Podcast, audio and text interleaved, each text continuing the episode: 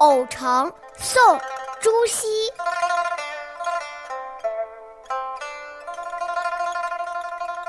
少年易学老难成，一寸光阴不可轻。未觉池塘春草梦，阶前梧叶已秋声。青春的日子容易逝去，学问却很难成功，所以每一寸光阴都要珍惜，不能轻易的放过。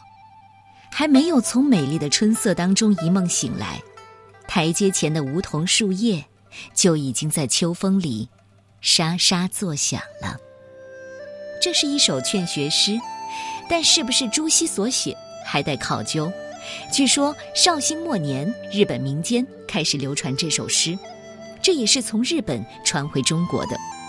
这首诗是要劝年轻人珍惜光阴，努力向学，用“池塘春草梦未觉，阶前梧桐已秋声”来比喻，分量很足。